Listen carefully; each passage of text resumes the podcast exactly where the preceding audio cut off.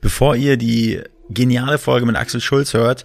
Ein kleiner Hinweis, und zwar ist mir ein kleiner äh, Fehler unterlaufen, beziehungsweise ist das Mikrofon äh, ähm, ganz zum Anfang bei der Aufnahme ausgestiegen, äh, und zwar zwischen Minute zwei und äh, Minute zwanzig. Ähm, ist die Qualität meiner Stimme nicht so Bombe. Ähm, deshalb entschuldigt das bitte. Ich hoffe, das äh, tut der Qualität des Podcasts keinen Abbruch. Und heute zu Gast kein geringerer als Axel Schulz. Ja, als Frank mir gesagt hat, äh, dass wir Axel Schulz bei uns im Podcast haben, bin ich fast vom Glauben abgefallen, weil ich kann mich noch daran erinnern, ähm, als mein Vater mich in den 90ern geweckt hat und meinte, hey, Wolfi, aufstehen, äh, Axel Schulz boxt jetzt gegen Foreman äh, in Las Vegas. Und ähm, ja, und ja, ich war einfach, ich war einfach baff und war echt aufgeregt. Und dann kam der Axel hier äh, in unser Hauptstadt-Podcast-Studio mit einer Kiste Bier, mit Schulz Bier im Schlepptau und hat äh, nebenbei ähm, hat er erstmal da noch einen Bauarbeiter nett angesprochen, meinte, hey, soll ich hier helfen, als er bei uns reinkam, weil bei uns nämlich die Toiletten neu gemacht werden. Nur als kleine Randinformation hier.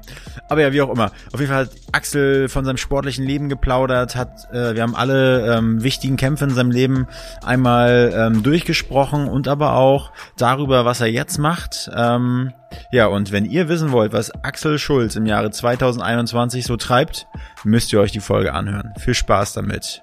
Und Knockout! Willkommen bei Hauptstadt Podcast, dem einzig wahren Podcast aus der Hauptstadt.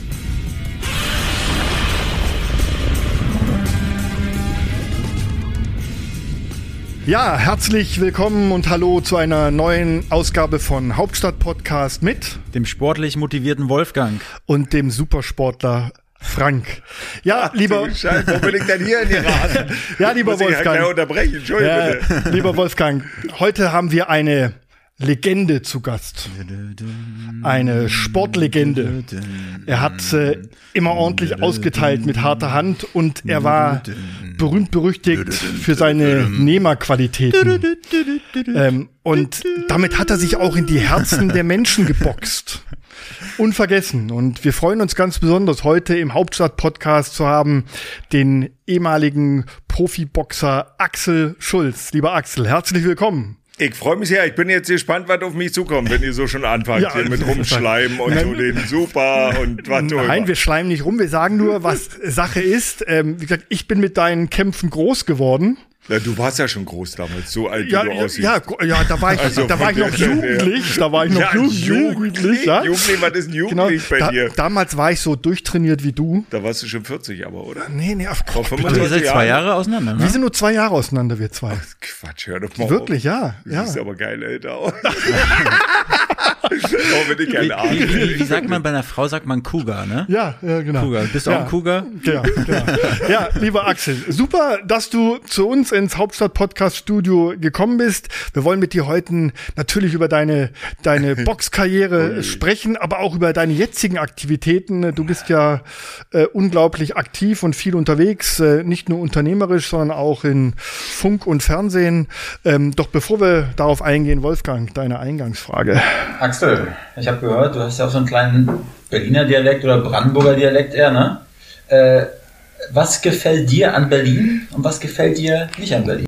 Also ich fange mal an, was mir nicht gefällt, ist der Verkehr. Ich finde den schrecklich. Ich habe ja jetzt auch wieder, ich wohne ja Frankfurt oder, also ein bisschen außerhalb, ich sag mal Vorstadt von Berlin. Ja. Und Verkehr gefällt mir überhaupt nicht. Also du, du hast ja überall Baustellen, das wird überall eingegrenzt und da eine Spur wieder weggenommen. Und äh, Fahrradtower gefallen mir auch nicht so wirklich in Berlin, weil das ist schon unglaublich. Und ansonsten finde ich geil äh, die Vielfalt, dass du wirklich, äh, sag mal, ganz viele Nationen hier hast, dass du ganz viele Möglichkeiten hast, super, super essen zu gehen, wenn du willst, verschiedene Sachen hast. Also Sportveranstaltungen ohne Frage, Events ohne Frage. Also alles sowas, was du, äh, kann man sagen, Kultur betrifft. Ja, gehört ist natürlich dazu. sensationell. Also ob das jetzt im Sport ist oder im Konzert Konzertbereich ist oder wo auch immer. Die, die ganze Vielfalt, das gefällt mir und das, was nicht gefällt, Verkehr und uff, schrecklich. ja, da würde ich mit einstimmen. Ja, Axel, wir müssen ja auch dein Leben ein bisschen clustern in die zwei Bereiche. Einmal der Sportler, wenn man in Deutschland nach ähm, Boxern fragt, nach Schwergewichtsboxern, fallen eigentlich zwei Namen. Max Schmeling und Axel Schulz. Heißt, ich sterbe auch bald? Nein, aber. Weil Max ist ja schon lange ja, tot. Aber äh, das sind die zwei Schwergewichtsboxer, die sich so quasi in die Erinnerung der, der, der Menschen so eingegraben haben. Äh, was mich vorweg interessiert, äh, wann bist du eigentlich auf die Idee gekommen, Boxer zu werden? Warst du schon im Kindergarten, hast da ordentlich gerauft mit den, mit den anderen Kindern und hast dir mal eins auf die Nase gehauen und gesagt, so, passt? Oder wie wird man, wie wird man Profiboxer? Na, Profiboxer kam mir ganz später. Also ich sag mal, ich komme ja aus der ehemaligen DDR, äh, bin groß geworden in Fürstenwalde, das ist hier auch klar um der Ecke, mhm. also Hälfte zwischen Berlin, Frankfurt oder. Und äh, bin da groß geworden und meine Mama war dafür, wir konnten sportlich alles ausprobieren. Ich war vorher in Fußball, so wie jeder kleine Junge mit neun oder mit, mit sieben, acht, keine Ahnung. Das hat mir aber nicht gefallen, alle hinter einen Ball hinterher zu rennen. Dann bin ich in, äh, zur Leichtathletik gegangen das fand ich total bekloppt, im Kreis zu rennen und äh, keine Ahnung, das war richtig doof. Dann bin ich zum Schwimmen gegangen und das war auch noch bekloppter, ja. weil du gegen so eine Wand geschwommen bist und musst wieder umdrehen und zurückschwimmen. Das war alles zu langweilig. Ja. Und dann bin ich durch einen Zufall zum Boxen gegangen und äh, da war ein Freund von mir, der hatte schon geboxt und hat dann sozusagen auf meine Nase geboxt, weil er schon ein bisschen mehr Training ja. hatte. Und da habe ich so gedacht, oh, das will ich auch können. Und bin dann dabei geblieben. Und mein erster Übungsleiter hieß Sauer. Später war das äh, Manfred Gerke, der auch in Berlin dann später war. Äh, Sauer hieß der. Und äh, das erste Training war, oder das zweite Training war, das erste war ja mal so, wo mein Kumpel dann auf meine Nase gehauen hat. Und das zweite Training war fünf Runden im Stadion rennen, Krafttraining machen und dann nochmal fünf Runden im Stadion rennen. Habe ich gesagt, hallo, ich dachte, ich boxe hier, das mache ich nicht mit und bin nach Hause gegangen wieder, weil ich gesagt habe, ich kam ja gerade aus den Leitern, da bin ich ja noch gerannt. Und dann äh, hat mein Kumpel aber Boxhandschuhe mit nach Hause gebracht und dann kam der Ehrgeiz dazu. Ja. Wie alt warst du da? Da war ich dann zehn, zehneinhalb. Und dann äh, wollte ich wirklich, ich sag mal, dann fing es ja an mit EMA-Training am, äh, in der Woche, dann war das zweimal, dreimal. Und dann wollte ich unbedingt der Beste werden, was manchmal geklappt hat, manchmal nicht, mhm. aber äh, zumindest war der Anspruch da. Und äh, bin dann 1982 auf die Kinder- und Jugendsportschule nach Frankfurt-Oder äh, delegiert worden, wenn man das so sagen kann. Also das war ja damals noch eine Ehre, dann Leistungssport mhm. machen zu dürfen. Und bin dann äh, sozusagen nach Frankfurt-Oder gegangen. Und da wohne ich jetzt immer noch. Ja. Aber wie ist denn das, sag ich mal, das erste Mal, dass du richtig einen aufs Maul gekriegt hast beim, beim Sparring? Also ich sag mal, ich habe früher mich auch mal Boxen ausprobiert, aber es war wirklich nur kurze Zeit, weil ich da nicht gemocht habe, dass mir einen auf die Schnauze gehauen hat. Und ich konnte aber das auch nicht zurückgeben, was er mir gegeben hat. Wie war das? Also, also das hatte ich dann einfach angespornt, um besser zu werden. Ich wollte einfach besser werden. Also mein Kumpel hat auch auf meine Nase gehauen, aber das hat damals noch nicht so weh getan. Also da waren die Handschuhe noch größer, da war noch nicht die Kraft da, da hat man noch nicht die Technik gehabt. Später, ich sag mal, bei so Kämpfen gegen Klitschko oder Formen oder weiß ich wen, äh, da tat's dann richtig weh. Da hat's dann auch keinen Spaß teilweise gemacht. Also man, man unterschätzt es ja ähm, wenn man so im Fernsehen die Boxkämpfe sieht, das sieht schon hart aus. Ich habe mal live einen Boxkampf im Madison Square Garden von Klitschko gesehen Geil. und war dann nah dran. Und da merkst du, wenn du das live siehst, wirklich wie knallhart diese Schläge auch sind. Also das ist ein ganz anderes Feeling, wenn du da live dabei bist. Ja, du hast ja? jetzt auch mittlerweile, also äh, als ich Schwergewichtler war, also ich war ja auch mal 100, 103 Kilo so ungefähr, war so mein Gewicht 103 bis 105, je nachdem. 1,90 groß aber heute muss ich sagen, Klitschko ist dann die neue Generation gewesen. Also hat sich gewandelt. Lennox Lewis war auch noch zwei Meter groß und 110 Kilo. Aber bei Wladimir und Vitali, die waren dann beide um die mhm. zwei Meter groß eben halt und 110 Kilo austrainiert äh, das war einfach wie eine andere Gewichtsklasse auch. Oder wenn du Tyson Fury jetzt siehst oder Wider siehst, die sind eben halt groß. Und da war ich mit meinen 103 Kilo noch relativ leicht. Und jetzt mittlerweile musst du 110 wiegen, um oben mitzuboxen. Und da tut's richtig weh. Ich meine, du sagst ja trotzdem aus. Ich habe mir ja Kämpfe jetzt auch im Vorfeld angeguckt. Gestern Abend auch äh, Erika auch noch. Der, die hat sich auch die Erika Berger hat mitgeguckt. ja, unglaublich. Der Junge Pommename gekriegt. Nein, aber ich meine, du warst ja, sahst ja aus wie eine Maschine. China. Durchtrainiert. Oh nein, du so, schleimt so, mal nicht ganz so groß. Die Schulter, Nacken, du hast ja schon eine Wuchtbrumme. Also positiv. eine Hummel, eine, eine Biene sozusagen. Das fand ich schon, fand ich schon krass, aber du hast natürlich recht, wenn man dann die anderen sieht, die nochmal 10 cm groß sind, Ja. 10 Kilo oben drauf, ist wahrscheinlich, wenn man gegen eine Wand läuft. Das ist, äh, das ist jetzt wirklich, also jetzt haben sie Cruisergewicht, das war ja damals bis 86 Kilo und alles, was über 86 Kilo war, ist dann Schwergewicht gewesen. Jetzt haben sie Cruisergewicht schon angehoben auf 90, Komma noch was Kilo. Jetzt war schon in der Diskussion, ob man nochmal Schwergewicht macht, bis 100 Kilo ungefähr. Und dann kommt das Superschwergewicht, wie bei den Amateuren im Prinzip, alles was über 100 Kilo ist, wäre dann nochmal die super, super Gewichtsklasse. Also für, für äh, Wider, Fury und Co. sozusagen, für die großen Jungs. So. Also jetzt warst du der junge Axel Schulz, hast quasi ja die Begeisterung für den Boxsport entdeckt und hast dich da jetzt so quasi durchgeboxt im wahrsten Sinne des Wortes, viel trainiert, hart trainiert Ja. ähm, und bist dann irgendwann Profi geworden. Naja, das kam ja noch ganz anders alles. Also ich, äh, ja, ich bin dann 82 auf die Sportschule gegangen, äh, nach Frankfurt oder bin jedes Jahr DDR-Meister geworden, hatte dann die, oder bin dann in die Nationalmannschaft der Junioren berufen worden sozusagen. Das war ja alles noch anders, äh, oder nie, sie ist wahrscheinlich genauso heute. Dann bin ich 86 Junioren-Europameister geworden im Halbschwergewicht bis 81 Kilo. Dann bin ich äh, zu die äh, bei den Männern eben halt mit eingestiegen, habe dann 88 den Chemiepokal gewonnen. 89 ist der Chemiepokal? Chemiepokal war ein, eins der best angesehensten Turniere, so wie in Berlin das TSC-Turnier, sowas äh, habe ich auch mal gewonnen. Also es gab zwei große Turniere in Deutschland äh, bei den Amateuren äh, zu DDR-Zeiten. Das war das TSC-Turnier hier in Berlin und der Chemiepokal die hoch angebunden waren und das waren so Kriterien, dass du zur EM oder WM vielleicht mal kommst oder Nationalmannschaft. Wenn du den gewinnst, dann habe ich das, wie gesagt, gewonnen, bin dann 89 zur Europameisterschaft gefahren als ganz junger Schwergewichtler, habe da die Silbermedaille geholt, dann war im gleichen Jahr 89 irgendwann die Weltmeisterschaft in Moskau, da habe ich eine Bronzemedaille geholt und dann kam 89 äh, im November die Wende. Und äh, dann war die Frage bei, also Hen mit Henry Maske habe ich ja jeden Tag dann trainiert und Manfred Wolke. Wir waren eine Trainingsgruppe mit vier Sportlern zusammen, also Jan Quast, Andreas Otto, Henry und ich.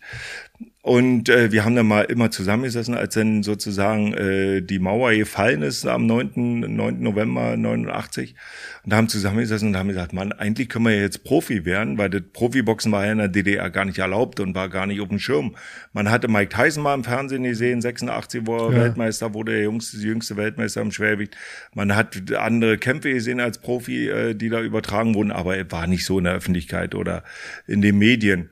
Und äh, dann hat äh, Henry Maske, Manfred Wolke und die haben es dann gemacht. Also sind dann Profi geworden. Habt ihr denn damals schon Geld verdient mit dem Boxen? Nee, äh, ich hatte damals ein Angebot gehabt, nach Leverkusen zu gehen, in, in der Staffel, in der Amateurstaffel zu boxen. Ja. Für Bayern 04 Leverkusen. Leverkusen. Da hätte ich gekriegt 6000 Mark. Wow. Eine Ja, Wohnung, äh, wo ich nicht bezahle. Also mietfrei Ja. und ein Auto. DDR hätte dich gehen lassen. Nee, das war Nee, ja die, war schon die nach, Wende. die Wende war ja schon. War Das schon, war ja schon die Wende. Genau, was äh, ich dachte so mit der Wende, das hatte mich auch interessiert, ob du da eigentlich, äh, also wie haben sie dich behandelt äh, in der DDR sozusagen als Spitzensportler? Das war super. Wir haben ja alles gehabt. Also uns hat ja nichts gefehlt. Also unsere Mensa war immer voll. Also wir hatten auch Bananen gehabt oder Fleisch oder eben halt na, als Leistungssportler. Also Ja, das war wirklich brauchst ja so. auch Bananen. Weil, na, na, Kohlenhydrate und so Ja, weiter. Aber weil viele sagen ja immer, wir haben ja im, im Osten nicht Essen gekriegt. Aber ist ja Quatsch. Das, ich hab ja äh, große Fleischereien, so wie die Eberswalder, gab's ja damals schon, als glaube ich, äh, Eberswalder ist so ein Wurstkonzern äh, in Eberswalde. Und ich glaube, das war der größte damals Fleischkonzern in Europa, so ja. Und äh, wir hatten alles. Also das kann man, kann man jetzt nicht sagen, wir hatten nichts und äh, keine Ahnung. Also das war alles da. Und dann, äh, wie gesagt, war das Angebot eben halt als Amateur äh, weiter zu boxen, bis zu Olympia wenigstens, bis 92 Barcelona. Oder eben da, also da hätte ich dann in Leverkusen 6000 Mark gekriegt jeden Monat, ein Auto umsonst fahren und eine Wohnung, wo ich nicht bezahle. Oder jetzt kommt's, äh, als Profi zu unterschreiben bei Wilfried Sauerland und äh, ein Auto zu bekommen, aber die Wohnung muss ich selbst bezahlen. Für 2000 Mark Für im 2000, Monat. ja. Und da habe ich gesagt, ich probiere das einfach, weil ich habe einen abgeschlossenen Beruf, ich habe Mechaniker gelernt Mhm. und habe gesagt, so wie meine anderen Kumpels auch, wenn das mal mit dem Leistungssport nischt wird oder dass ich war ja kein, nicht dran zu denken, mal Geld damit zu verdienen. Dann gehe ich halt arbeiten wie meine anderen Kumpels auch. Und so habe ich dann gesagt, ja, ich würde gern Profi werden. Wir versuchen das und haben wirklich, ich sag mal, zweieinhalb Jahre haben uns alle ausgelacht und haben gesagt, ihr seid schön bescheuert, weil die anderen haben natürlich in der Bundesliga geboxt, also ob das Leverkusen Aalen oder wo auch immer war und haben dann Schweinegeld verdient im Verhältnis zu uns. Und wir haben eben halt als Profi versucht, uns da durchzukämpfen. Und dann kam 1992 im Dezember sozusagen die Wende dass RTL bei uns eingestiegen ist, also in unseren kleinen Sauerland-Bockstall. Wir waren damals zwei Sportler mehr oder weniger, also Henry und ich und Manfred Volker als Trainer. Da hat RTL gesagt, wir übertragen die, die Jungs und mhm. dann wurde es natürlich interessant Klar. für Werbepartner, Klar. für Sponsoren Klar. und auch die Börsen sind dann ein bisschen okay. hochgegangen. Aber ihr habt ja damals quasi, na, RTL hat es ja ganz groß aufgezogen. Das war natürlich äh, eine super Sache auch, ja, immer mit Perfekt beiden. Ja. gewesen. Wir hatten plötzlich wurde es populär Boxen. Das ja. war ja so ein Randsport eigentlich. Man ist, wie gesagt, man ist mal aufgestanden für die Mike Tyson Kämpfe mal. Irgendwo hat sie sich dann nachts angeguckt. Ja. Und plötzlich war bei RTL ständig Vorberichterstattung, Live-Übertragung, Nachberichterstattung, das war ja. Da kam dann neuer äh, Sportchef, ja. Burkhard Weber, der Burk leider nicht mehr unter uns ja. ist, und der hat damals geholt Formel 1 mit mhm. Michael Schumacher, Schumacher. Heinz-Harald Frenzen und eben halt Boxen mit Henry und mit mir. Mhm. Und äh, wir waren noch viel zusammen, also wir vier und haben Promotion gemacht irgendwo. Wir sind oft beim Formel 1 Rennen gewesen, die sind oft beim Boxen gewesen. Mhm. Und dadurch hat sie die Gegenseite gepusht. Also es war einfach eine geniale, geile ja, Zeit. Klar. Ja, klar. Glaube ich, wie die Popstars, ne? Richtig. Ja, ja, wahrscheinlich die Monros. Genau. Naja, Oder aber, hier drüben Erika Berger, genau, genau. der so konzentriert gerade liest. Aber es war ist ja, jetzt Sekretärin von. aber im Grunde war das ja eine relativ kurze Zeitspanne von 89 quasi in den wenigen Jahren Jahren plötzlich, ja, warst du Profi. Ja, ja. plötzlich war das, ja, Thema in den Medien, Boxen, wurde berichtet. Ja. ja. wurde, wurde live berichtet. Ja, und dann kam es natürlich, wir machen einen kleinen Sprung, diesen legendären Boxkampf 1995 gegen George Foreman. Das war 95. 95, ja. glaube ich, gell? Also ich, ich erinnere mich noch wirklich wie gestern an dieses Bild da du stand. Du warst ja auch schon 40. Ich war schon 40. da stand dieser George Foreman, das waren ja so drei Zentner Fleisch. Ja, und ich dachte mir, wie will man den denn K.O. schlagen? Also es ist wirklich so ein, so ein, so ein Fleischberg, dieser George Foreman. Ja. Und äh, ich glaube, Las Vegas war der Kampf, glaube ich, ja? Ja, ja. In Las Vegas. Äh, und, und das hat dich ja quasi unsterblich gemacht, dieser Kampf. Ja, das war ein, äh, das war ein Glücksgriff sozusagen. Ja, gut, gehört dazu. Foreman, Foreman ist damals, das habe ich noch geguckt, im November äh, 94 hat er gegen Michael Murray gewonnen, lag hinten nach Punkten war eben halt schon 45 und Maike Mora war, ist glaube ich mein Alter, mhm. ich weiß es gar nicht genau. Und äh, der Kampf lief jedenfalls und Foreman lag nach Punkten hinten und haut auf einmal in der zehnten Runde Maike Mora K.O. und wird ältester Schwergewichtsweltmeister ja. der Geschichte. Ja. Und äh, dann hat mich mein damaliger Manager Wilfried Sauerland irgendwann im Dezember kurz vor Weihnachten angerufen, hat gesagt, du Axel, pass mal auf, du hättest die Chance gegen Foreman um die Weltmeisterschaft im Schwergewicht zu boxen, ja, also das, größer geht's ja, gar nicht und dann noch gegen so eine Legende, ja. ja. Und Icke so, nee, mach ich nicht. Also, Was? ja, gesagt, echt? Ja, weil du, hattest du Angst, Schock. dass du den nicht K.O. schlagen kannst, nee, oder? Nicht da, nee, generell von ja? den, das war das Größte, darauf habe ich ja hintrainiert, ja, mal irgendwann in meinen Träumen, in meinen Kopf, aber dass das jetzt auf einmal innerhalb von drei Tagen möglich wäre, äh, das, damit beschäftigt man sich. Nee, ich bin ja selbst noch nachts aufgestanden, als Foreman gegen Murai boxt hat und habe den Kampf dann nachts gesehen, auf Premiere damals. Und äh, auf einmal ruft mein Manager an und sagt, den kannst du jetzt boxen, um die Weltmeisterschaft. Äh, ja. Und da habe ich gesagt, nee. Und dann haben wir mit meinem Trainer, mit Manfred Wolke, uns hingesetzt, in der Halle gefahren, uns getroffen und Wilfried Sauerland war wirklich so fair, hat gesagt, du musst dich nicht heute entscheiden, mach mal die Feiertage und dann gucken wir. Und da haben wir wirklich jeden Tag uns mit Manfred Wolke hingesetzt, alte Videos geguckt, neue Videos geguckt von Formen und dann haben wir gesagt, komm, der ist 20 Jahre älter, der alte Sack, den wirst du ja wohl schlagen. Also über die Kondition, über die Kraft, ja. über die Ausdauer. Also es müsste eigentlich machbar sein. Und dann habe ich irgendwann Anfang Januar gesagt, okay, wir boxen. Wahnsinn. So. Und jetzt trainierst du auf diesen Kampf hin. Wie gesagt, man sieht da dieses, diesen Koloss. Der, ja. Ich fand den ja wirklich gigantisch, ein Riesentyp. Ja. ja. Äh, jetzt äh, äh trainierst du auf diesen Kampf hin. Ja, die Tage schreiten voran und jetzt ist der Tag da. Du bist in Las Vegas. Äh, praktisch die Zuschauer ähm, nehmen Platz und du bist hinten in deiner Umkleide. Ja. Wie geht's einem da? Äh, relativ bescheiden. Ja. Weil zum, Nicht der Stift, oder? so, ja klar, zum Anfang ist das alles noch so, wow, sind ja riesen geil. Dimensionen. Amerika, Las Vegas. Ja, das Show. war eben halt gar nicht zu vergleichen Ja, mit den Kämpfen, ja. die ich vorher gemacht habe. Um die Europameisterschaft habe ich ja schon zweimal Ja, geboxt, er hat immer unentschieden, immer verloren. Also das war, George Foreman war einfach eine Legende. Ja. Und dann war geil, also ich sag mal, ich habe mich vorbereitet, intensiv vorbereitet, wir hatten alles und das war alles ja keine Frage. Und dann sitze ich in der Kabine und dann kommt äh, Bob Arum, war damaliger Manager von George Foreman drin und hat gesagt, Axel, ich mit meinem Ossi-Englisch noch, ja, Ossi. verstehe wenigstens, noch, also bis zur dritten Runde wäre toll, wenn du durchhältst. Und ich so, ach du Scheiße, der haut mir den Kopf weg, weil Foreman hat ja eine K.O.-Quote von über 80 Prozent damals gehabt, Ja, oder ja. weiß ich wie viel. Und da hat gesagt, oh Scheiße, bis zur dritten Runde, wie soll ich das machen? Wir hatten natürlich eine Taktik zurechtgelegt mit Manfred Volke und die sah so aus, dass ich in den Kampf gehe und viel aus dem Rückwärtsgang boxe. Und da habe ich dann äh, gesagt, weil er eben halt 20 Kilo mehr wog und eben halt die Masse hat und, äh, sag ich mal, drücken wird, weil sein Stil war eben halt nur nach vorne gehen, schlagen und den Gegner zermürben.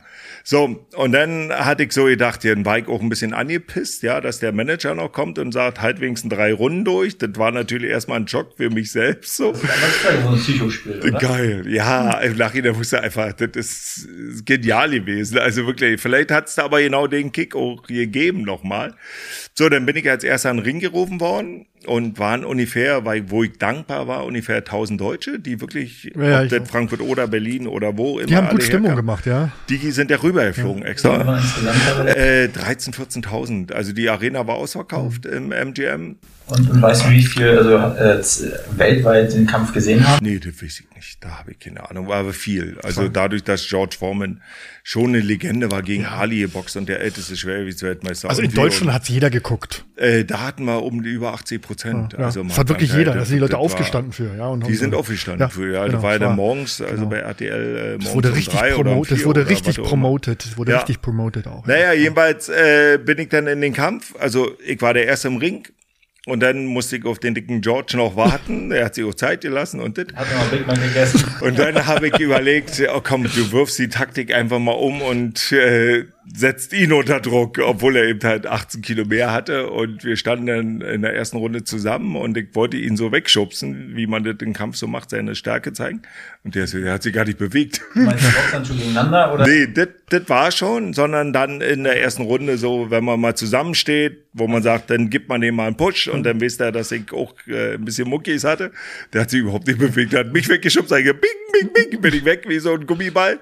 Und habe gesagt, okay, machst du doch wieder die Taktik, schnelle Füße, Rückwärtsgang, Kontern und die ist eigentlich aufgegangen. Also ich war sehr zufrieden und habe gedacht, nach zwölf Runden, ich habe Ja, das Ding gewonnen. also das war ja damals wirklich so, wir haben alle den Boxkampf äh, gesehen und äh, äh, im Grunde auch als Nicht-Experte, allen war im Grunde klar, äh, du hast einen legendären, einen einmaligen Fight dahingelegt gegen den Typen. Ja. ja. Und alle waren sich sicher, der Axel ist unser neuer Weltmeister. Und es, es wurde ja auch schon bei RTL so verkündet quasi, ja. Jeder sagte ganz klar, ja, die Experten, den Kampf hat er gewonnen. Und dann äh, kam natürlich diese Entscheidung, die, es gibt so zwei Sportentscheidungen, die Deutschland so richtig erbost hat. Oder Oh, jetzt zwei. bin ich gespannt.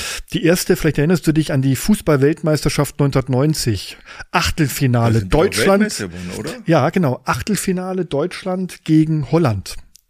Als Frank Reichardt Uli Völler angespuckt hat. Ja. Ja. Da hat sich ganz Deutschland angespuckt gefühlt.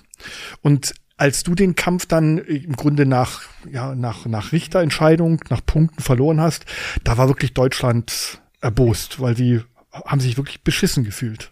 Ja, ich hätte auch lieber gewonnen, aber Ja, ich hätte ihn umhauen müssen. Das sagt man ja, ja aber immer kann so man den, kann man den, hat den jemals einer, also diesen Ja, Fleischklops, Mohamed Ali ja? hat ihn umgehauen in Mohamed, der achten Runde. Ja, ja. Mohamed Ali, das ist ja, ja, ja. Das war 84, 74.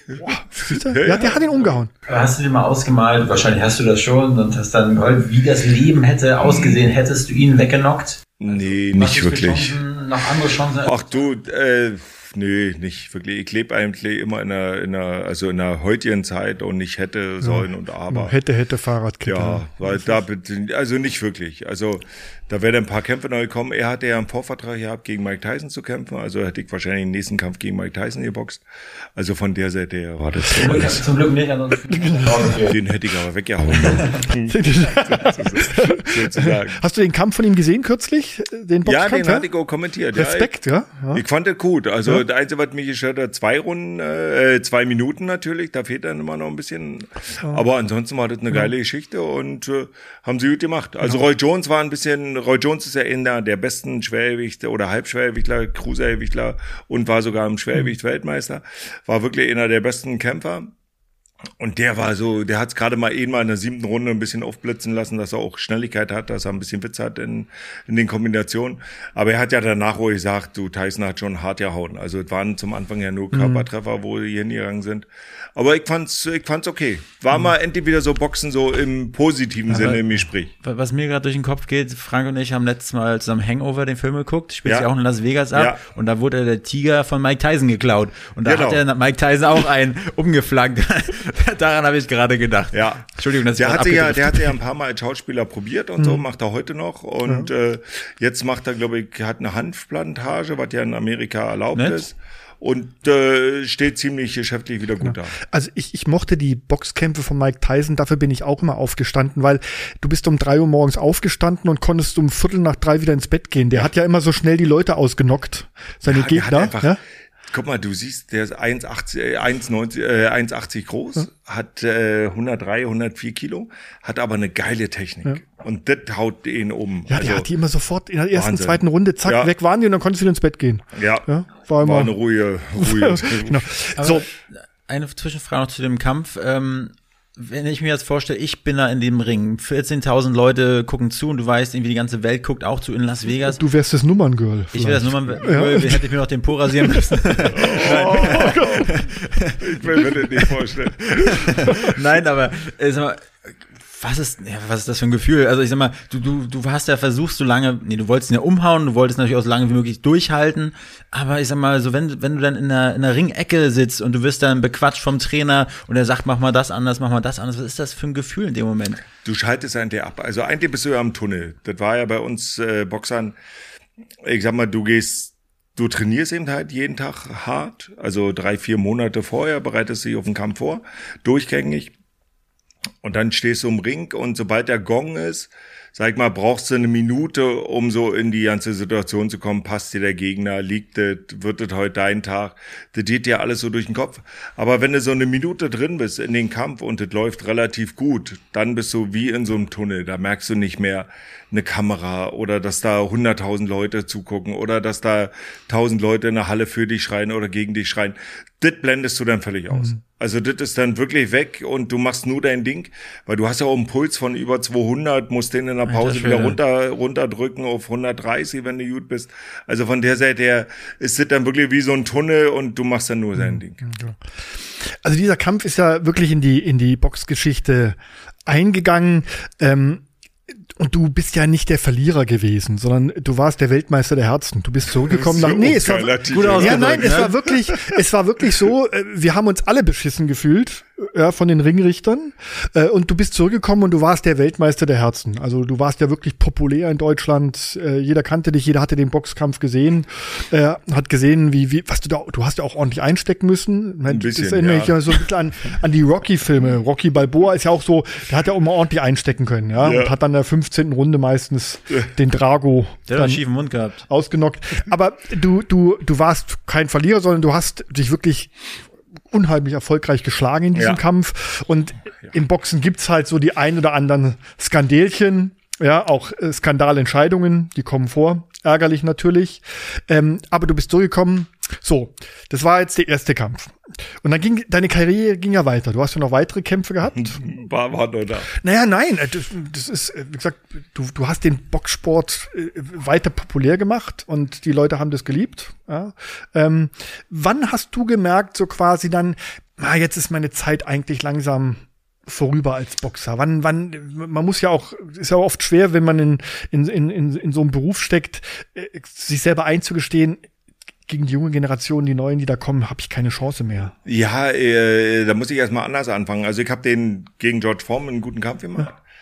Äh, die Punkterichter haben es anders gesehen, was ja auch normal war, weil ich war Außenseiter, ich hätte den umhauen müssen, er hat schon Vorverträge gehabt, im Boxen geht's, um Profiboxen geht's natürlich um viel, viel Geld. Er hatte äh, den nächsten Kampf geplant gegen Mike Tyson, da gab für jeden 50 Millionen Dollar, also von der Seite her, Dollar, ja. von der Seite her war ich da natürlich ein kleines Licht nur, ich war nur eine Durchgangsstation. Ja. Aber ich hatte eben halt Riesenglück gehabt, dass Foreman so viel Aufmerksamkeit gekriegt hat weltweit. Und dann wurde weltweit so eine Art Protest äh, ins Leben gerufen, dass das Profiboxen ja doch nur Scheiße ist, Bestechung ist, Geld ist und äh, die Leistung eben halt rund, hinten runterfällt. Und aufgrund dessen hatte Foreman das Angebot gekriegt von der IBF, unter den Titel ich da geboxt habe damals, zu sagen, okay, wir machen noch mal einen Rückkampf. Und da George Foreman gesagt, nee, den macht er nicht, lieber legt er einen Titel nieder. Mhm. Und aufgrund dessen habe ich dann noch mal einen Kampf gekriegt gegen äh, François Botha. Botha, ja. Und äh, den habe ich leider auch ein bisschen verkackt, aber das war eine viel schlimmere Niederlage. Also da bin ich als Favorit ins Rennen gegangen sozusagen. Aber auf der anderen Seite saß noch ein anderer Manager, Don King, der, ja, der, berühmte Don der King. größte Manager weltweit der im Boxen. die Steckdose gefasst hat. Genau, ne? im Boxgeschehen. Und der hatte mir auch ein Angebot gemacht vorher, nach dem Formenkampf bei ihm zu unterschreiben. Aber ich habe gesagt, Sauerland hat mich dahin gebracht, wo ich gerade bin. Also ganz oben in der Weltspitze. Und da brauche ich jetzt nicht einen anderen Manager für. Ja und hab das abgelehnt und dann kam man mit François Botha um die Ecke und äh, wir haben einen Kampf gemacht damals in Stuttgart. Und dann sind da auch äh, nach dem Hotel ein paar Gläser, Flaschen. Da ging es ordentlich zur Sache, glaube ich. Gell? Stühle ja. und alles flogen damals, ja. gell? Und da war so der erste Knack bei mir, weil das war alles vororganisiert. Ich sollte mit einem Hubschrauber von Stuttgart nach Berlin zum damals äh, regierenden Bürgermeister gebracht werden, sozusagen auf dem Balkon, kurz winken und dann von Berlin mit einem Hubschrauber nach Frankfurt-Oder äh, von Stuttgart, wie gesagt. Und ich hatte den Kampf dann verloren und saß dann in meinem Hotelzimmer und habe überlegt, hups, der, der, Hubschrauber, der ist gar nicht mehr da. Den haben sie gecancelt. Wie komme ich denn jetzt nach Hause? Da war okay Manager mehr da, da waren kaum noch Freunde da, also sogenannte Freunde da. Und da habe ich ein paar Kumpels angerufen aus Frankfurt oder die auch beim Kampf in Stuttgart waren, da habe ich gesagt, könnt ihr mich mit nach Hause nehmen, weil ich habe kein Auto hier, ich habe ja nicht. Waren alle weg. Also alle, alle sogenannten Kumpels, ja, ja. die haben gesagt, komm, der Schulz ist durch, der hat jetzt schon wieder verloren, die alte Flachzange, mit dem brauchen wir uns nicht mehr abgeben gegeben und dann bin ich mit, mit Kumpels eben halt nach Hause gefahren. Und das war ganz hilfreich. Die haben mich dann aus so einem Loch gezogen und haben gesagt, komm, äh, wir setzen uns abends hin, trinken noch ein Bier und was auch immer. Und dann, ich sag mal, fünf, sechs Tage später, also ich habe wirklich überlegt, mit dem Boxen aufzuhören und habe gedacht, okay, das war's jetzt. Wie alt warst du da hab, zu dem Äh, da war ich 26, 27. Dann habe ich so meine Verträge durchgeguckt, mhm. habe so mal mein mein äh, mein Taschenrechner rausgeholt, was ich bis da äh, sozusagen verdient habe, ob ich davon leben hätte können. Und da war unterm Strich, nee, leben mhm. konnte ich davon noch nicht. Und äh, die Sponsorenverträge liefen eben halt nur weiter, solange wie ich aktiv bin. Also habe ich gesagt, okay, gehe ich wieder eben halt auf die Halle. Bin auf die Halle gegangen, mein Trainer hat mir die mit dem Arsch angeguckt, Jakin hat mich mit dem Arsch angeguckt, ich habe alleine dann trainiert sozusagen für mich, weil ich gedacht habe, okay, muss ja weitermachen. Wer war dein und Trainer zu der Zeit? Manfred Volke. Hast du denn auch gesagt, Alter, was ist mit dir nicht richtig? Nee, nee, da, da fehlen dir die Worte. Das ist einfach so. Und ich habe auch nicht jetzt in Betracht gezogen, einfach einen anderen Trainer jetzt erstmal zu nehmen, sondern ich war erstmal mit mir selbst beschäftigt. Und dann bin ich auf den, ich sag mal, fünften, sechsten, siebten Tag auf der Halle. Und dann kam Manfred Volke und sagt, was würdest du nochmal anders machen, wenn du gegen, gegen Bota nochmal boxen würdest? Und ich gesagt, hä, warum sollte ich nochmal gegen Bota boxen? Ja, so, weil, sagt der Bota war gedopt. Der Kampf ist annulliert und äh, mal gucken, wie es jetzt weitergeht. Und schwupps, haben die alle wieder angerufen, die ganzen Arschgeigen mhm. in meinem Leben sozusagen. Ich hatte schon damals ein Telefon mhm. und da waren die alle wieder da. Ja. Und da habe ich ja. gedacht, ihr könnt mich jetzt auch mal. Dann habe ich den dritten Kampf gekriegt äh, um die Weltmeisterschaft, weil der Kampf gegen Bota wurde dann annulliert. Dann hat ich gegen Michael Murray geboxt. Hab äh, den Kampf 2-1 verloren äh, nach Punkten und äh, habe dann wirklich zu Hause gesessen und habe gesagt, oh, wie jetzt jetzt weiter? Und dann kam der Punkt, wo ich gesagt habe, ich boxe jetzt wirklich nur noch wegen dem Geld. Also die Leidenschaft war nicht mehr da, weil mhm. da habe ich gedacht, ach komm, das ist jetzt wirklich, sehe ich jetzt nur noch als Beruf. Vorher war es wirklich Leidenschaft und ich habe alles dafür investiert, alles getan. Und dann war das wirklich nur noch ein Abarbeiten. Mhm. Bis ich dann äh, 1989 und äh, 99 gesagt habe, du, ich habe jetzt die Schnauze voll. Das war immer noch ein Riesenhype und ein Riesenthema. Da ist damals Wladimir Klitschko hatte gerade mhm. 99 verloren gegen Ross Purity in der zwölften Runde in Kiew durch K.O. Und die Klitschkos kamen immer zu unseren Kämpfen oder zu meinen Kämpfen und haben gesagt, ich möchte in Achselboxen. und ich war ja, ich so. Und dann habe ich mit dir. Dann habe ich, dann hab ich gesagt, die war jetzt zwei Meter groß. Ja. Ja. Und da hat Wladimir, wie gesagt, gerade durch K.O. verloren. Da hat gesagt, ah, jetzt hast du weil wenn man im Schwergewicht durch K.O. verliert, dann bleibt das im Kopf drin. Also, weil da kommt, was wir zum Anfang des Podcasts hatten, da kommt schon unheimliche Kräfte, die da mhm. fliegen, ja. Mhm. Und da hat ich gesagt, okay, der ist angenockt, den boxe ich jetzt. Mhm. Und da hat gegen Wladimir mehr und alle waren dagegen. Also mein Trainer war dagegen, RTL war dagegen, mein Manager war dagegen. Aber ich habe gesagt, ich brauche jetzt einfach eine Entscheidung für mein Leben und entweder gewinne ich gegen Wladimir, dann boxe ich weiter oder ich verliere, war ich 31. Oder ich verliere und dann äh, hatte ich gegen Wladimir geboxt in Köln. Die Halle war super ausverkauft, alle waren sie erst auf Schuldseite und dann war der fliegende Wechsel alle zu Wladimir ja. und Wladimir hat mich in der achten Runde K.O. geschlagen. Ja, aber, aber, da war ich dann so. Puh. Aber hast du da, also ich Klitschko war damals auch so, weil die beiden Klitschkos, ich fand die beiden damals echt gut, aber da hätte ich mir an deiner Stelle richtig in die Hosen gemacht. Also, nur ja, ich, wenn, du wenn gehst ich ja, ja, du gehst ja aber in den Ring rein und rechnest dir die Chancen ja, aus, sonst brauchst du ja nicht ja. darin. Nein, nein, nein. Aber du meintest ja, du hattest ja dann schon eigentlich damit abgeschlossen, du hattest ja echt gute Nehmerqualitäten so. Ja, aber bei Wladimir da nicht mehr. da war, da hat's ja richtig gescheppert. Der hat dich, der hat dich K.O. geschlagen? In der achten Runde. Ähm, erinnert man sich noch an diesen Schlag und du gehst dann zu Boden und wachst dann irgendwann auf oder, oder braucht man dafür auch ein paar Stunden, um das zu verarbeiten, diesen äh, Schlag? Nee, man erinnert sich nicht dran, hm? aber man sieht ja öfter mal die Bilder. also Fernsehberichte. Gab es damals so. auch schon super Slow Motion, wie dann das Gesicht so zerknautscht. Oh, ja, oh, Wladimir, ich hab, wir haben jetzt ein sehr gutes Verhältnis, wir telefonieren oft miteinander, wir treffen uns so oft und da gesagt, du Arsch, du hättest mich doch schon in der zweiten Runde weghauen können, weil die linke war so hart ja. und, und äh, schnell und äh, blitzartig geschlagen. Also George Formans linke war schon sehr, sehr gut, weil sie ansatzlos war und er die ganze Kraft drin gelegt hat. Aber Wladimirs war noch brutaler. Also da habe ich gesagt, du hättest mich doch schon in der zweiten Runde umhauen können. Ah, ich nicht sicher, ich wusste nicht, wie viel. Aber Vladimir ist ein toller Typ. Ja. Also was ich an, an, dir, das muss ich jetzt wirklich mal loswerden, bewundere, ist, du hast ja jetzt gerade so diese Höhen und Tiefen beschrieben, auch in deinem Boxer und in deinem quasi Berufsleben. Und trotzdem ist er so ein wirklich du bist trotzdem so ein bodenständiger Typ geblieben, immer so ein, auch so ein Kumpeltyp geblieben. Also du hast dir deine Freude nicht nehmen lassen, deinen Optimismus nicht nehmen lassen. Gibt ja auch so Sportler, die in so ein Loch dann fallen. Ähm, und das hat dich auch immer ausgezeichnet. Ich, ich kenne ihn ja auch von früheren Veranstaltungen, auch wie du mit deinen Fans umgehst. Du gibst dir auch mal das Gefühl, du bist einer von ihnen. Nicht abgehoben, ja, obwohl du wirklich da ja am Box, am, naja, also man, du, wenn ich mir so an, andere Sportlegenden so anschaue, wie die sich bewegen und ja. ähm, äh, du hast dir deine Freude aber nie nehmen lassen. Du hast gesagt, es geht immer weiter, auch wenn man, ich sag mal, auch wenn man, auch wenn man ähm, mal K.O. geschlagen wird, das, das gehört auch dazu, muss man auch können. Das gehört dazu und ja. ich habe es aber nur äh, rein aus der sportlichen Sicht immer ja. gesehen. Ich habe äh, nicht damit die, wie soll ich es erklären? Ich bin halt Sport aus Leidenschaft ja. gewesen und nicht irgendwie. Hm. Also alles gut. Aber ich Weiß ich jetzt nicht, was ich dazu sagen kann. Aber ich sag mal, du hast ja auch echt das Talent, dich aber auch selbst zu vermarkten. Oder hast, hattest du denn irgendwann nach deiner Boxkarriere, ich meine, Werbe, Werbeverträge, hast du dann irgendwann die Initiative ergriffen, hast gesagt, hey, ich muss daraus irgendwie noch Kapital schlagen für meine Zukunft. Ich, ich weiß, ich, also immer, die Leute mögen mich irgendwie, daraus kann ich irgendwie äh, ja zukünftig auch Geld noch draus machen? Oder, oder kam das einfach auf dich zu? Wie nee, ich hatte dann äh, 89 aufhört, äh, 99 aufgehört nach einem Klitschko-Kampf. Und habe ja damals auch einen Manager gehabt, der heute noch mein Manager und äh, einer meiner besten Freunde ist.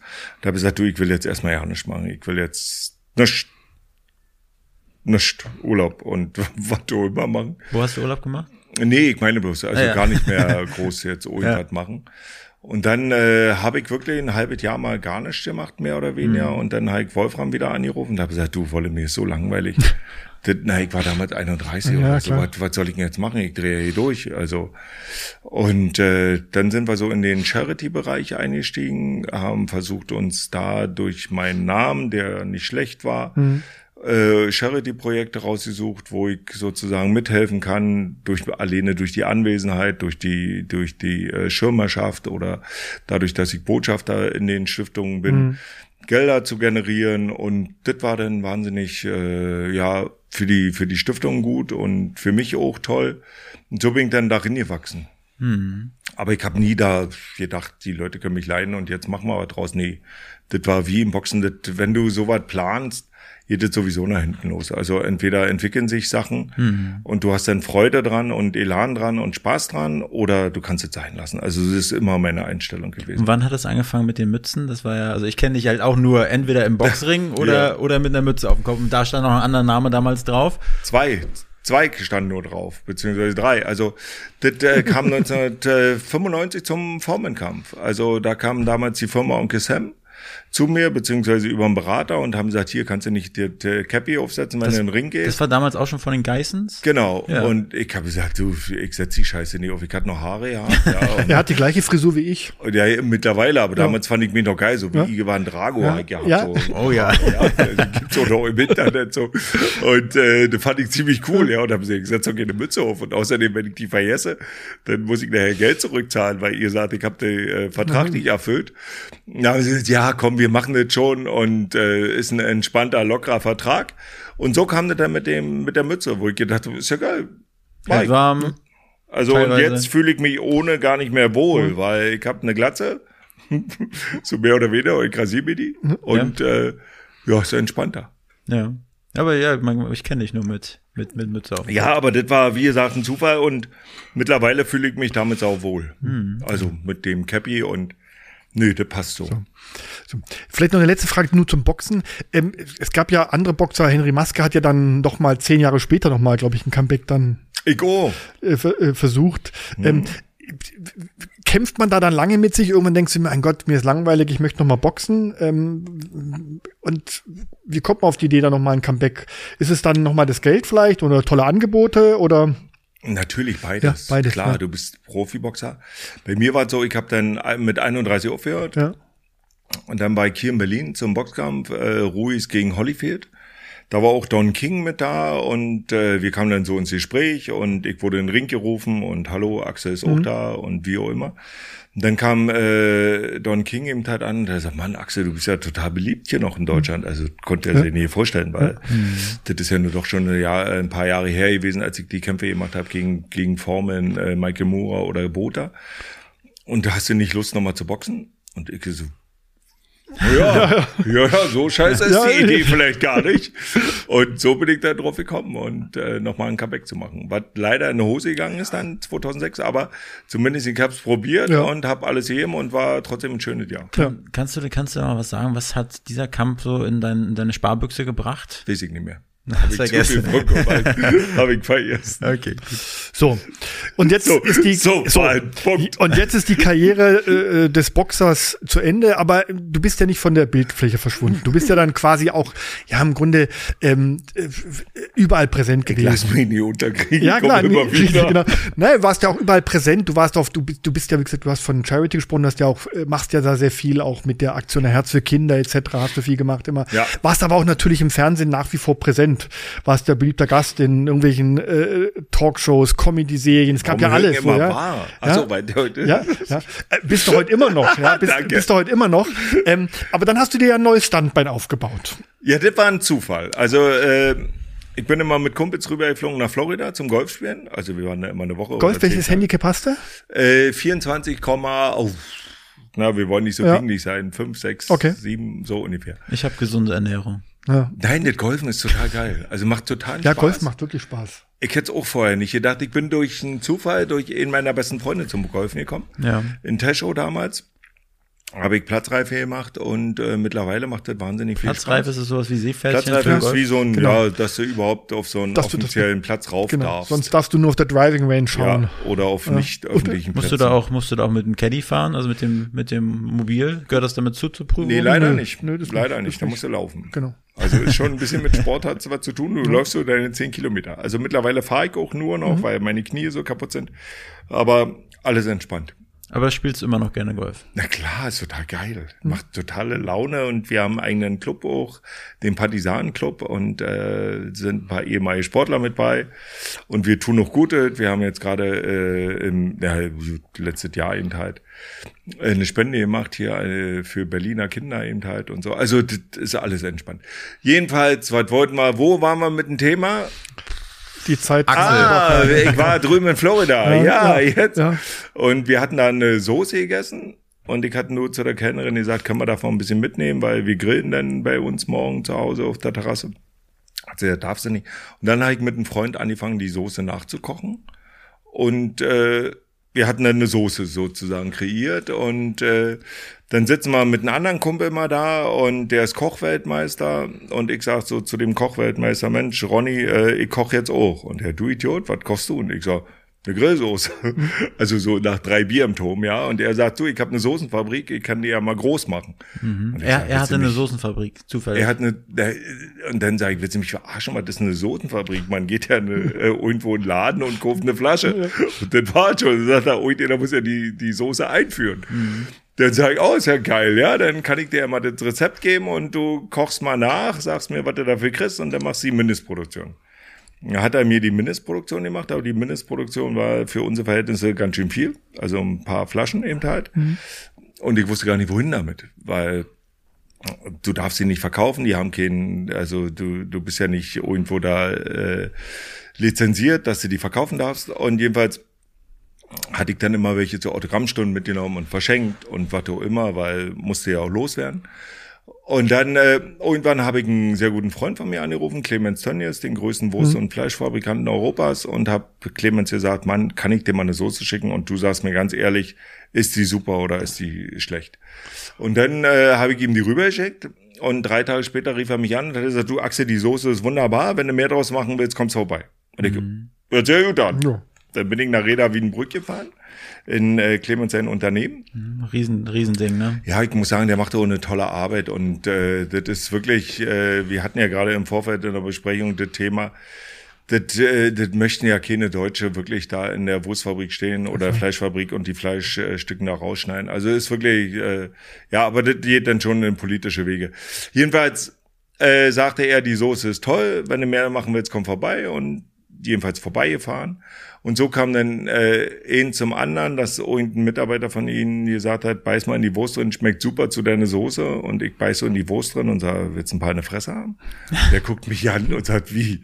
Dann sagt er, schmeckt die Wurst nicht? Sagt, doch, die schmeckt so gut, da brauchst du meine Soße nicht für, weil meine Soße ist kein Senf, das ist wirklich äh, eine, geile, eine geile Steaksoße, aber das war eben halt eine Wurst, die er mir da gegeben hat. Und dann sage ich, na, was soll ich jetzt damit? Dann sagt er, na, könnte man als Lizenzprodukt machen und du würdest dann Lizenz dafür kriegen, Lizenzgebühren und wir kleben darauf dein Foto. Und so bin ich dann in Lebensmittel eingestiegen und habe das jetzt ausgebaut und äh, bin ein sehr hartnäckiger Verkäufer, muss man so sagen, und versuche meine Produkte überall einzubringen und drin zu bringen, ob das Kaufland, Edeka, Rewe, Netto, wo auch immer ist. Und Da das, du das, das läuft aber immer noch über, aber Tönnies, also sozusagen, ist der, zieht er da im Hintergrund so ein bisschen die Fäden? Das Nee, das das oder? Mike als allein und ich arbeite noch mit Clemens Tönnies mit Ja. seiner Firma zusammen, logischerweise.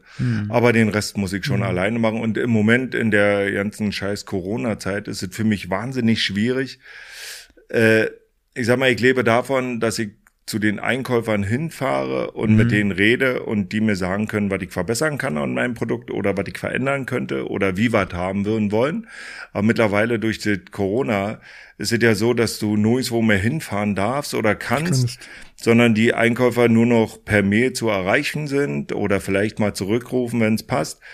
Aber du kriegst dann nur, ja, tolle Produkt oder äh, da steht dann drin, ja, aber. Und dann fehlt aber mir die Erklärung, wie kann ich die Produkte verbessern. Und das ist für mich so eine schwere Zeit. Ich habe viele Produkte, äh, die auch gut laufen, ist gar keine Frage, aber ich würde trotzdem noch mehr machen wollen gern. Also das heißt, noch mehr hinfahren, noch mehr den, äh, den Leuten da auf den Keks gehen und sagen, wie kann ich's verbessern, was kann ich machen, wie kann ich's noch nach vorne bringen. Und das ist so mein Anspruch, so wie ich's damals im Sport hatte. Ich wollte immer der Beste sein.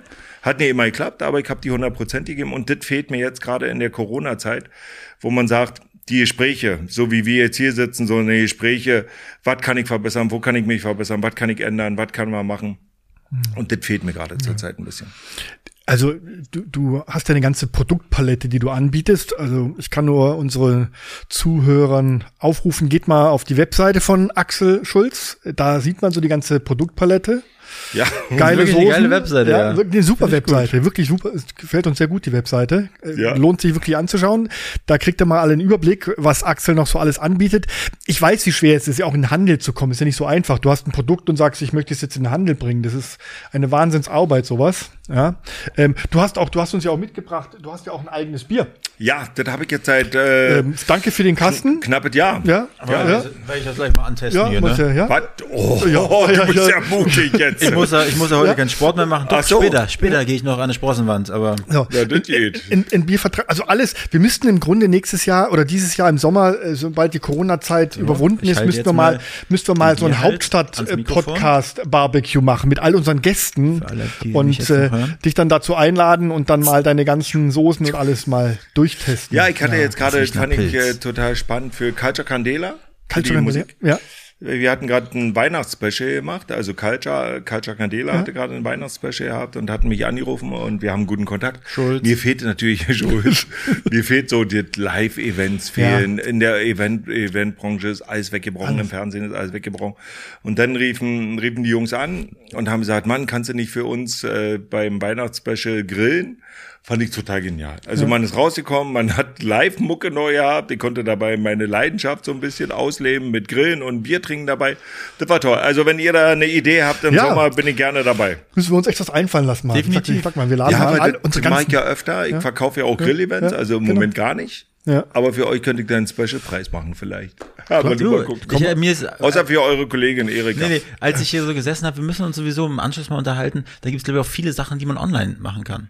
Das kann man, äh, da, da hänge ich noch ein bisschen hinterher leider. Also Das, da, da bist du ja bei uns genau richtig, wir sind eine Marketingagentur. Ja, okay, weil das habe ich ein bisschen verschlafen, Ja. muss ich ganz ehrlich sagen, weil man ist natürlich glücklich, happy, wenn man sagt, man wird irgendwo äh, gefunden im Einzelhandel. Aber das Online ist ja im Moment ganz, ganz, ganz wichtig geworden. Und äh, sag ich mal, auch ein geiles Markenzeichen da eben halt mit drin zu sein. Mhm, Können wir gleich reden. Machen wir. Schmeckt der Bier? Ja, schmeckt wirklich gut. Ja, Schönes, schmeckt wirklich über das da. Warte! schönes, schönes, schönes Ja. ist vor allem noch kalt. Das stand ja, glaube ich, bei dir im, im Pickup, ne? Ja, genau, im Auto. Ja. Und äh, ja, und da habe ich wirklich lange dran gedoktert, das muss ich auch sagen. Ich mache alle Produkte, die ich sozusagen verkaufe, teste ich ja auch alle oder versuche die zu verbessern und zu machen, zu tun. Und da hatte ich erst eine Brauerei in München, die ist mal so was von auf den Sack gegangen. Die wollten so ganz klassisch Axel Schulz Bier machen in einer 05er Flasche. Und das, da habe ich gesagt, wer soll mir denn ein Bier abkaufen, weil ich stehe doch nicht für Bier. Ich stehe für Grillen, ja, aber für Bier doch nicht. Und dann 05 finde Das ich eklig. furchtbar. Ja, Ekelerregend. das das- wird also- schal. Da, das, ja, du trinkst eben halt einen Schluck, dann bleibt das wieder zehn Minuten stehen. Dann, oh. und dann habe ich gesagt, nee, will ich nicht. Und dann ähm, habe ich eine andere Brauerei gefunden, mit noch einem Partner zusammen. Und da habe ich gesagt, genau das will ich haben, mit dem Schulz von früher, mit dem Röps, ja, mit dem... ja, das wollte ich jetzt nicht das, machen, aber das soll ein Funbier sein, wo die Leute sagen, da haben wir Spaß einfach drauf, den Schulz mal zu verarschen und alles ist gut. Und Ja. dann passt es. Nee, ist wirklich angenehm. Vor allen Dingen jetzt hier morgens, morgens um 10 in Deutschland. Andere essen Knoppers und ich, wollt's trinke Bier. nicht sagen, ich wollt's nicht sagen. Okay, also jetzt nach dem, nach dem Boxen ist jetzt quasi das Grillen deine große Leidenschaft und alles, was so zum Grillen dazugehört. Ja. Grillen ist ja auch eine Kunst eigentlich, gell? Das ist ja, Ja, ja das- nicht nur irgendwas so ein geiles Stück Fleisch auf, auf, auf den Grill werfen, was natürlich passt, ja. Ja. Ich freue mich auf den Sommer. Aber äh, es ist ja wirklich eine, eine, eine, eine, eine, Kunst. Ich war mal hier in Berlin bei einer, bei der Grill-Weltmeisterschaft. Da war ich auch. Das war cool. Ja. Also da kannst du schon, da kannst du schon mit den Augen Ja. schlackern, wenn Ja. auf immer Eis fangen, Ja, ja. Äh, Eis anfangen zu machen auf dem Grill. Ja. Also wo ich gedacht habe, Ja. Eis auf dem Grill. Eis ne, auf du dem Grill. Ja, das ist total irre. Also Du, du glaubst, die, die machen alles. Und ich habe jetzt, äh, jetzt hatte ich auch ein paar, jetzt habe ich gerade zu Weihnachten, da habe ich gemacht auf dem Grill, geile Steaks, aber mit einer Grillmatte. Ich wollte mal probieren, weil es gibt ja so eine Grillmatten, wo Mhm. diese dann der Grill sozusagen äh, sauber bleibt. Ich habe mich immer gesträubt, aber ich hatte jetzt so eine Grillmatte mal drauf gehabt. Muss sagen, war ja nicht schlecht. Also zum Saubermachen, da ist eben halt, du nimmst die Matte runter und ist gut und du kriegst so ja Muster drin und so weiter. Aber da hatte ich ein paar, da da hatte ich ein paar Kommentare bei meiner Instagram- oder Facebook-Seite, wo du sagst, nimm bloß die Grillmatte weg, das schöne Fleisch. Wann, hast- wann, wann hast du angefangen, äh, Instagram und Facebook äh, zu bespielen? Äh, ist noch nicht so lange her, vor vier Jahren, sag ich Ja. mal. Aber ich habe da noch zu wenig Follower, um da wirklich Ja, aber ich meine, Reichweite zu erreichen. doch. Das passt doch, auf jeden Fall. Ich finde mal, du machst ja einen authentischen Job. Du, das macht auch Spaß. Also das ist ja, wo du sagst, da mach ich mal keinen Kopf drum, weil ich hau das dann fast alles raus, was so Ich, gibt. ich hatte den Post gesehen mit deiner netten Strumpfhose, die du zu Weihnachten wahrscheinlich ange angehabt hattest, wo so Super, eine oder? kleine erste Extratasche war. Ja. Der erste Schnee Ja, ja. Ja, ja. Ja. Nee, das Leben soll ja Spaß machen. Und äh, das sind so eine Punkte. Und über Instagram und Facebook erreichst ja doch ein paar Leute Ja. und freuen sich sehr. Ich hatte heute gerade noch was gepostet, da habe ich für irgendjemanden äh, sozusagen, habe ich geschrieben, tolle Idee, hat eine neue Firma gegründet und die hat sich total gefreut, dass ich überhaupt reagiert habe. Aber ich finde es normal. Also sollte man zumindest. Und dafür hat man es ja auch. Wenn, wenn man sich das Thema Grillen nochmal anguckt, äh, bist du richtig professionell ausgestattet zu Hause? Hast du ein richtig, wie, wie bist So du ein da so Smoker, ausgestattet? oder? So ein, so ein Den den auch. Ja? Also Smoker ist, äh, ich habe so ein äh, Green Big Eye. Okay. Also die Dinger sind ja wie ein Ja, Smoker ja. sozusagen. Da habe ich einen Napoleon Grill da zu stehen. Also ich Das bin ist da der schon, Ferrari unter den Grills, ne? Ja, das ist schon geil. Also es macht schon Laune und Und dann mit, triffst du dich mit deinen Kumpels, Familie und dann macht ihr Ja. schöne Grillwochenenden. Ja? total geil, weil das super. Grillen ist ja das Schöne, ist ja meistens doch so eine Männerdomain, wo du draußen stehen kannst, mit einem Bier stehen kannst. Deswegen bin ich irgendwann vor zwei Jahren mal hellhörig geworden mit einem eigenen Bier eben halt, dass Ja. das machbar wäre. Ich habe mal mit, ähm, mit einem Geschäftspartner zusammengesessen oder er rief mich an und sagte, Mann, Axel, kannst du Blumen verkaufen? Und ich gesagt, bist du bekloppt? Ich habe zwei Box wie ein Mädchen, aber wenn ich jetzt noch Blumen verkaufe, na, dann ist ja ganz vorbei in meinen Boxkreisen, ja. Dann sagt er, du, äh, ich habe ein großes Unternehmen, der macht zwei Milliarden Umsatz nur mit Blumen. Und ich so, oh, zwei Milliarden, na, dann kann ich mir das ja mal anhören, dann kann er nicht so schlecht laufen, ja. Dann bin ich nach Berlin gefahren und wir haben so zusammengesessen mit dem Geschäftsführer und äh, sind dann drauf gekommen, dass ich jetzt so Axel Zweilchen verkaufe sozusagen. Das ist geil. Und aus der Karikatur. Axel Zweilchen ist dann entstanden äh, das Schulz-Bier.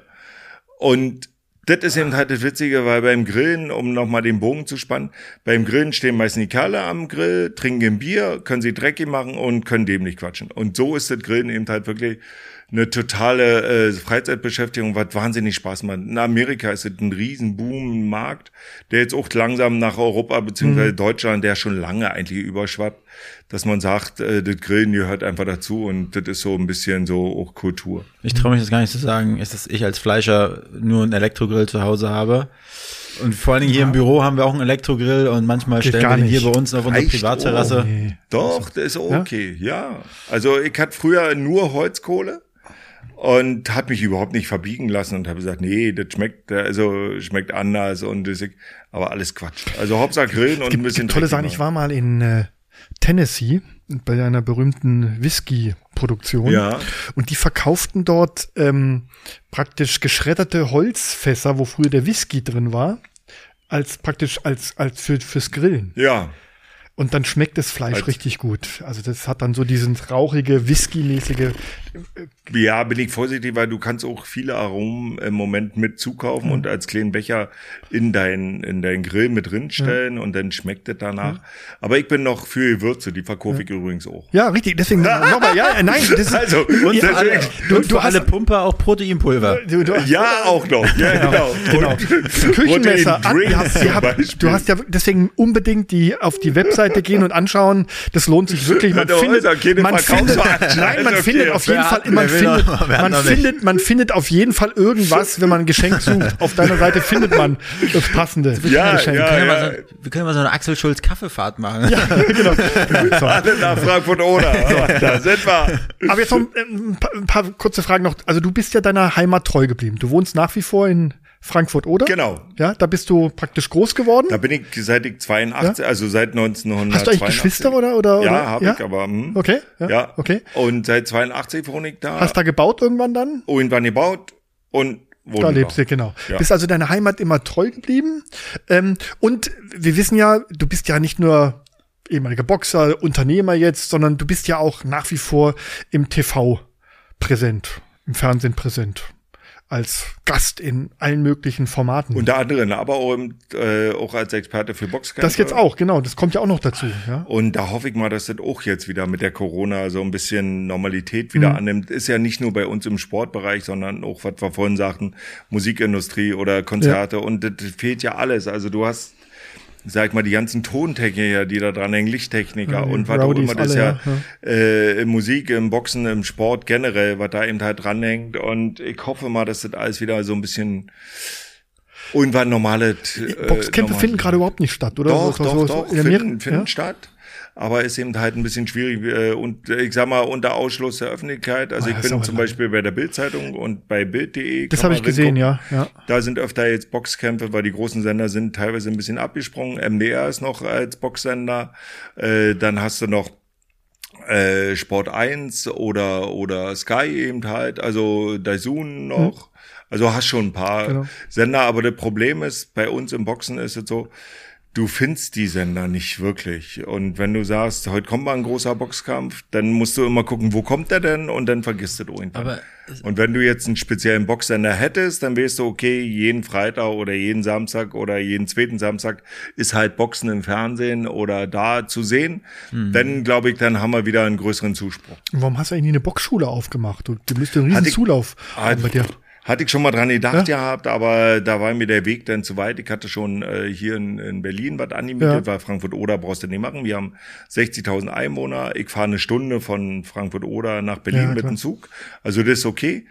Aber ich habe dann überlegt, Mann, wie oft willst du das machen oder wie oft kannst du das machen? Also im Moment ist es von der zeitlichen Dimension eben halt einfach nicht machbar gewesen. Und deswegen habe ich es dann wieder Akt Akta gelegt und habe gesagt, vielleicht mal irgendwann. Aber im Moment ist es nicht machbar. Ja, aber du, also bist so eine Sympathiekanone, bei dir würden so die Bude einrennen. Ja, Du, ich bin ein Schwein. Als Trainer bin ich ein Schwein. Ja, aber du bist ein Also- super Typ. Und, äh, Nee, wenn das so, hilft ja nicht, wenn die Jungs da auf der Fresse kriegen und arbeiten müssen. ja, ich würde Ja. mich sogar auch bei dir anmelden nochmal. in meinem- Ein bisschen Freizeit können wir gerne machen, aber nicht so oft. Ja? Nee, ja, aber, ich, aber ich gucke nur zu dann, ja. nee, aber als Trainer bin ich wirklich kein Ja, einfacher. bist du- bist ja, weil ich wurde so erzogen, eben halt in jedem, was man macht, 100 Prozent geben. Okay. Zumindest versuchen. Und wenn du als Sportler 100 Prozent jeden Tag geben musst oder, oder sollst, wenn du angeschrien wirst, du faule Sau, arbeite und so weiter, dann versucht man ja den, den nicht fertig zu machen, sondern einfach nur zu motivieren und ein bisschen zu reizen, dass er eben halt wütend wird und weiß ich was man. Aber da bin ich äh, nicht der Beste. Ich habe letztens mit meiner Tochter, sie musste rennen vom Training aus, äh, im ersten Lockdown sozusagen. Sie macht Schwimmen.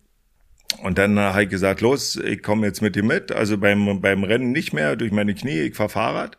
Oh, die habe ich fertig gemacht. Ja. Gesagt hat, Wie alt ist deine Tochter? Die ist 14 und sie hat mich dann angeschrien und dann ist er, renn du doch mal, du fährst hier nur Fahrrad. und da habe ich gedacht, jetzt habe ich gesagt, den Punkt, wo sie einfach zickig wird und Ja. geil wird. Also so vom Nix her. Ja. Hast, hast du eigentlich einen Boxsack noch zu Hause, an den du Habe ab und zu Hause, Ja? ja? im Garten zu hängen. Und, und ab und zu klopfst du auf den noch ein, oder? Ja, das ist das, äh, ich sag mal, Fahrradfahren hasse ich wie Sau, weil ich dafür die Muskeln nicht habe. Also ich finde das oh, anstrengend wie Sau. Du nimmst dann halt brauchst du- E-Bike. Ja, na, ja, dann brauchen wir auch nicht mehr drüber reden. Aber da hast du eben halt, äh, wenn du sagst, du fährst eine Stunde, gehst du mit dem Fahrrad fahren, da komme ich aber nicht in die Belastung drin, weil die Muskeln einfach fehlen. Und äh, und das Boxtraining ist das Beste, was es eigentlich gibt. Da, da weiß ich, wo ich meine Belastung habe, was ich machen muss, was ich machen kann. Guck mal, Axel, oben an der Decke, da ist ein Haken, da soll auch ein Boxsack hin. Der, Da kriegst du das von der, von der Statik hin. ja, ja, der, der, der Held wer- hatte schon ein Blauwal rangehangen. aber, Der Blauwal aber, neben mir. aber, aber der sollte dann wahrscheinlich auch mehr zu Deko-Zwecken. Der sollte schon, also den würden wir schon gut eingedroschen kaufen, damit er nach was aussieht. Ja. Nein, das Boxtraining ist eins der schönsten äh, Trainingsarten, die es überhaupt gibt, weil du trainierst von hier unten, von der Wade oder vom Fuß her alles hoch. Das merkst du ja schon alleine, wenn du Seilspringen machst. Also, dass du eben Ja. halt andere, andere Körperbewegungen äh, Bewegungen machst. Und beim Boxen ist es eben wirklich, du hast alle Drehungen drin, du hast das alles drin. Also, es ist ein toller Sport. Man muss nicht unbedingt auf der Fresse kriegen dabei, also ein Boxsack reicht. Ja, aber man muss ja einstecken können beim Boxen. Naja, deswegen sag ich ja, du kannst ja. ja hier einen Boxsack hinhängen, der haut ja nicht zurück. Ja. Axel, wir haben, wir sind wir sind ja jetzt gerade im Januar 2021. Äh, man kann ja auch mal so ganz altmodisch über irgendwie Pläne für 2021 äh, sprechen. Hast du da was? Du hast, Nee, nicht wirklich. Also nicht, dass ich jetzt in den Tag hineinlebe, aber ich habe jetzt neue Produkte am Start, Die will ich jetzt versuchen, äh, nach vorne zu bringen. Die Strumpfhosen habe ich gesehen. Strumpf. da werden wir nochmal drüber reden für den nächsten Wintersaison. ja, die sieht gut aus, oder? Die muss ich mir besorgen.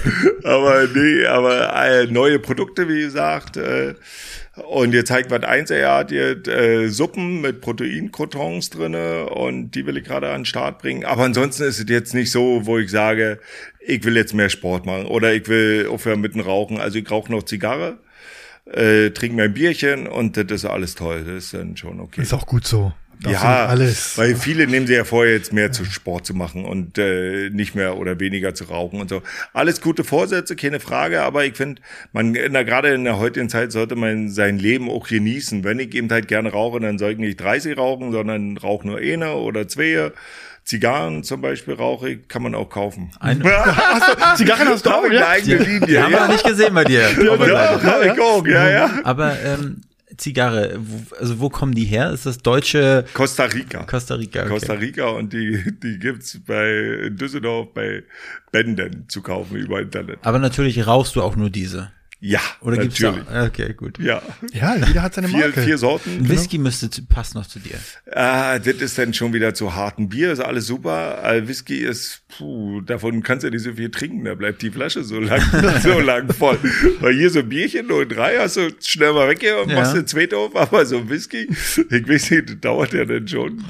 Naja, da du, eine, eine ganze Vielfalt an Produkten, die da plötzlich, ja. Aber ich ähm, finde es geil, das ist vor ich das ist authentisch. super. Ja, ich finde es cool. Ja, und, äh, ja, das Bier nehme ich, oder gibt's auch oft Anfeindungen, wenn ich so bei Instagram oder Facebook äh, mit meinem Bier das Fleisch so lösche oder so. Oh ja, Sag, Oh ja. komm, das ist aber altklassisch, macht man nicht. aber Für die richtigen Griller ist das, äh, geht gar nicht. Ich mach das aber auch so. dafür bin ich Amateur und Ja. das soll einfach nur Spaß dabei sein, ein bisschen Spaß machen und äh, man bildet sich ein, dass das äh, das Fleisch dann Ja. oder Bier schmeckt ein bisschen. Ja. Also von der Seite, ich nehme das Leben locker und das sollten auch alle machen. So ein bisschen, wie, wie es geht natürlich. Ne? Geht nicht immer. Ja.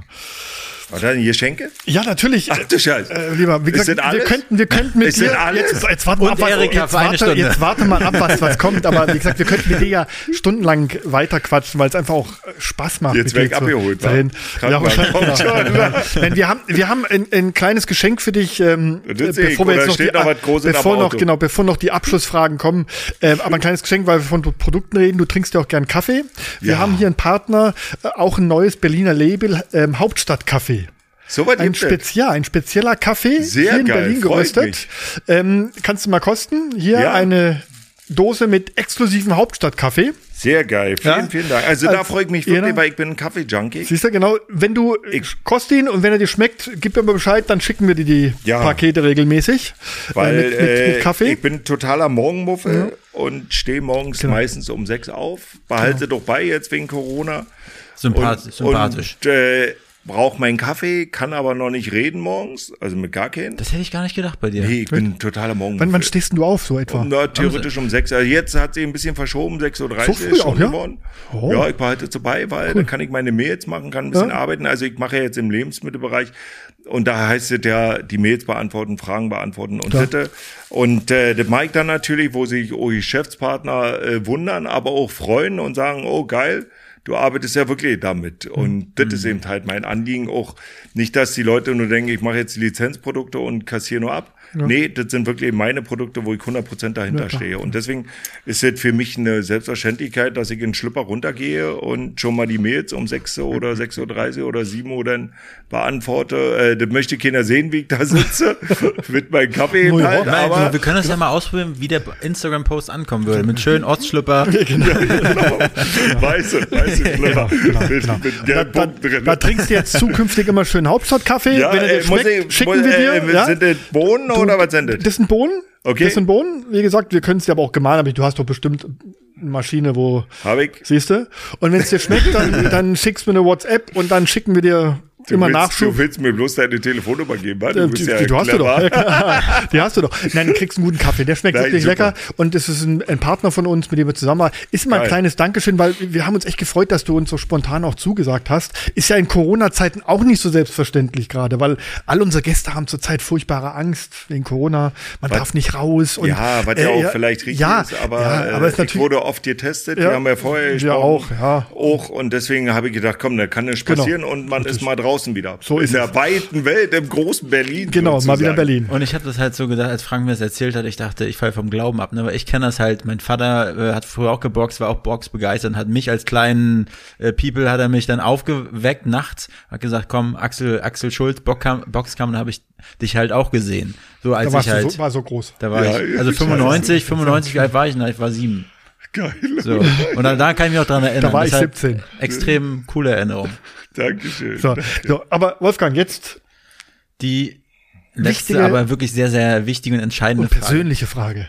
Axel, Jetzt. und vielleicht könntest du uns da wirklich sehr behilflich sein. Nein, also wen, wen würdest du gerne als nächstes bei uns auf diesem Sessel sehen und hören? Darf da immer nur einer sitzen? Wenn sie lange blonde Also- Haare haben, auch keine zwei. Cindy und Bert oder, oder Hannelore und Nein, Heino. ich finde ja, ich finde ja geil Rammstein. Also ich sag mal, ich komme ja auch aus Berlin alle. Und das ist einfach eine geile Band, eine geile Truppe und das würde ich mir sozusagen Das sind vier Leute, oder? Rammstein. Fünf. Fünf. Kennst, kennst du die zufällig? zufällig ja. Und zufällig, wir besprechen mal danach. Genau. Wir geben dir eine Karte mit, dann kannst du sagen, jederzeit. Nein, und das äh, würde ich spannend finden. Ja? Also von der Seite her, weil die haben ja viel durch, die Jungs. Mhm. Äh, hießen ja damals Feeling B als Band und äh, sind dann, haben sie umbenannt. Ich war im Konzert.